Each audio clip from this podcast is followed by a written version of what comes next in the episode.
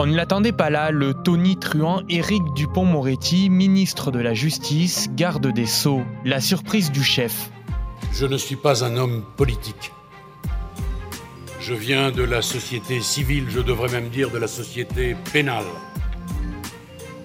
J'aurais pu tranquillement attendre l'heure de la retraite. Ce moment, Madame la Ministre, Mesdames et Messieurs, est pour moi vertigineux. J'appréhende cette tâche avec euh, humilité. Mais maintenant, pour moi, la parole est aux actes. Je serai un garde des sceaux de sang mêlé. Mon ministère sera aussi celui de l'antiracisme et des droits de l'homme. Mais vous savez quoi? Nommer des personnalités non politiques au gouvernement pour le pire et le meilleur, c'est tout, sauf inédit. Bis Repetita, un podcast BFM TV raconté par Simon Buisson.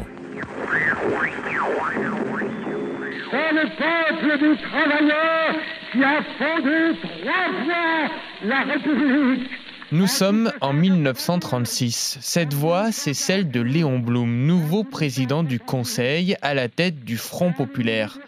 Face au péril des ligues d'extrême droite, les gauches rassemblées arrivent au pouvoir. Au programme, hausse des salaires, congés payés, semaine de 40 heures. Par le secours et par les sacrifices des travailleurs Et pour la première fois de l'histoire, trois femmes entrent au gouvernement, dont une prix Nobel de chimie au nom célèbre, Irène Joliot-Curie.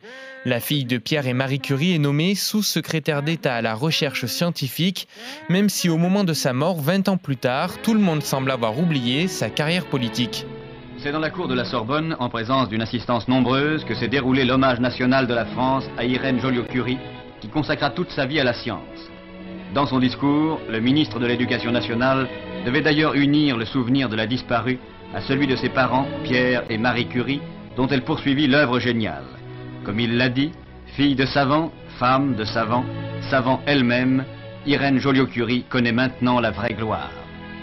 Irène Joliot-Curie avait accepté cette nomination pour trois mois seulement. À une époque où les femmes n'ont pas encore le droit de vote, elle voulait être un symbole pour les femmes et pour la science. Entre ici, Jean Moulin, avec ton terrible cortège.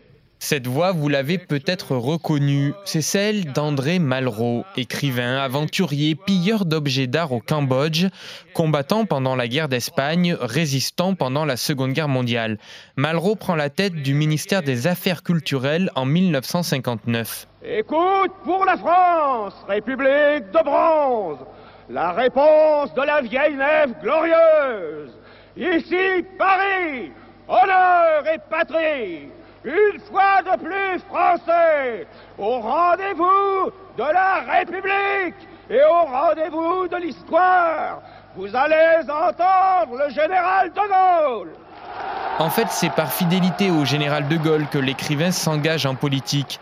Ministre iconique, créateur des maisons de la culture, il prêtera même la Joconde aux États-Unis. Il y a deux fonctions différentes dans le ministère, n'est-ce pas? Il y a d'une part ce qu'on peut faire. Or, ce qu'on peut faire, j'y attache une énorme importance. Ça ne m'est pas du tout égal d'avoir changé la couleur de Paris et surtout d'avoir transformé une ville triste en ville gaie. Ça ne m'est absolument pas égal de penser que nous ferons les maisons de la culture. Dans, un univers qui, à mes yeux, comme vous le savez, un univers passablement absurde, il y a quelque chose qui n'est pas absurde, c'est ce qu'on peut faire pour les autres. Parce que je ne suis pas solidaire d'une conception culturelle qui serait une conception, disons, aristocratique, pour prendre un mot bienveillant. Pour André Malraux, qui refusera toujours de se présenter à une élection, On ne fait pas de la politique avec de la morale, mais on n'en fait pas davantage sans. un autre des ministres du général, devenu en 1974 président de la République, Valéry Giscard d'Estaing, tente lui aussi l'ouverture avec une personnalité plutôt classée à gauche, Françoise Giroud. À aucun moment, euh, je n'ai eu le sentiment d'avoir affaire à des hommes qui se disent bon, il faut s'occuper des femmes, alors on va leur donner un os à ronger. Je crois qu'ils pensent profondément qu'il y a en ce moment la nécessité de faire quelque chose. Je crois qu'ils sont sincères, je crois qu'ils me soutiendront si les actions que je propose leur paraissent euh, adéquates et souhaitables. Comment concevez-vous, madame, votre rôle de, de secrétaire d'État à la condition féminine?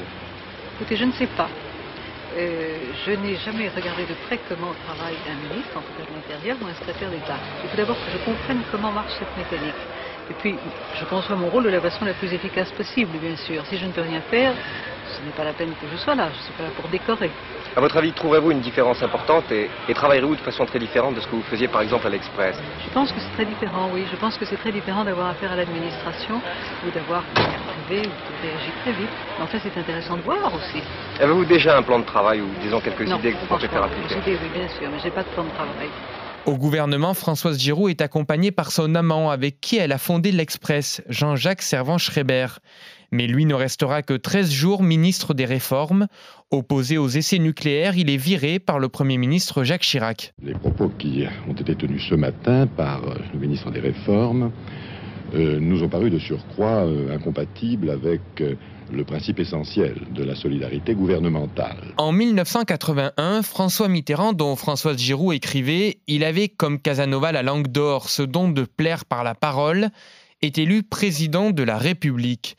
Mitterrand nomme place Vendôme l'avocat Robert Badinter, le fossoyeur de la peine de mort.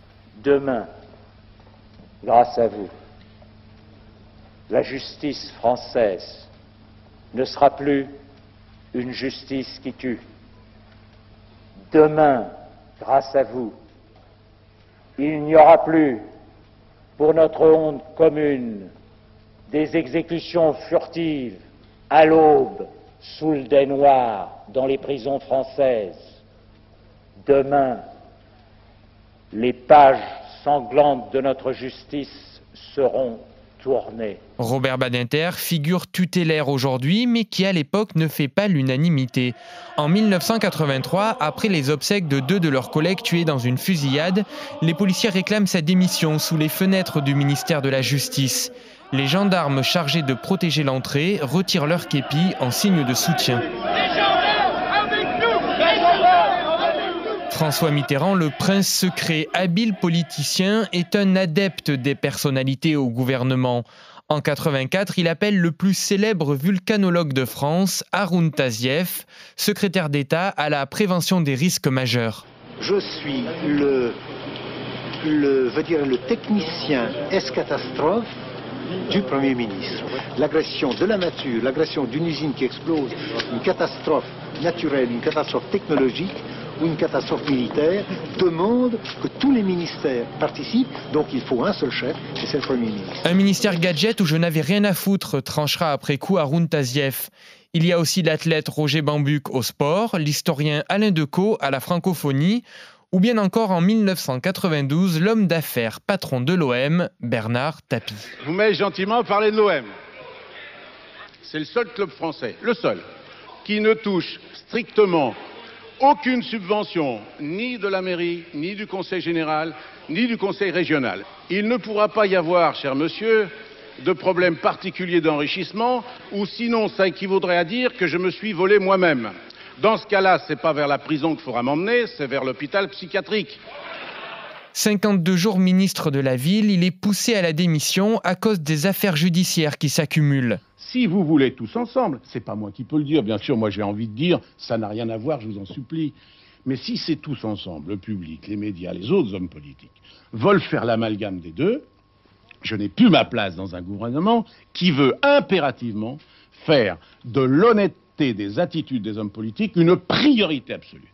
Si par contre ils veulent noter qu'il y a une vraie différence, à ce moment-là, ils me diront on ne te considère pas comme dans le cas de figure où tu salis la classe politique, et donc tu restes. Bernard Tapie, increvable, qui signera quelques mois plus tard son comeback au gouvernement après un non-lieu. Vous savez, quand j'étais ministre de la Ville, au moins ceux qui sont honnêtes reconnaissent que l'essentiel des mesures que j'ai prises sont encore aujourd'hui. J'entends introduire les entreprises dans les cités, c'est mon invention. Le juge de paix, c'est mon invention. Plus de 1 million 100 000 gosses qui sont partis en vacances, c'est mon invention. Vous avez vu qu'il y avait les maisons des citoyens, je crois que c'est moi qui l'ai inventé. Donc je crois savoir faire des choses dans la vie politique pour que j'ai encore un rôle à jouer, même si on ne veut pas que j'ai de cocarde. Enfin, dans la série des ministres célèbres et éphémères, je n'oublie pas le cancérologue Léon Schwarzenberg, nommé ministre délégué à la Santé en 1988. Il est viré au bout de neuf jours seulement par le Premier ministre Michel Rocard. Léon Schwarzenberg lance un pavé dans la mare. Il annonce notamment la distribution de méthadone sous contrôle médical aux drogués, le dépistage systématique du sida chez les femmes enceintes et les futurs opérés, et enfin l'installation l'instauration d'un carnet de traitement délivré à tout malade opéré qui en fera la demande. Pour Michel Rocard, Léon Schwarzenberg a violé la règle d'or de la cohérence de l'action et de la communication gouvernementale. Un dénouement prévisible compte tenu de la forte personnalité du professeur Schwarzenberg. Alors Éric Dupont-Moretti, grande gueule, sera-t-il le Robert Badinter ou le Léon Schwarzenberg d'Emmanuel Macron? Réponse dans les prochains mois. Retrouvez les épisodes de Bis Repetita sur le site et l'application BFM TV et sur toutes les plateformes de streaming.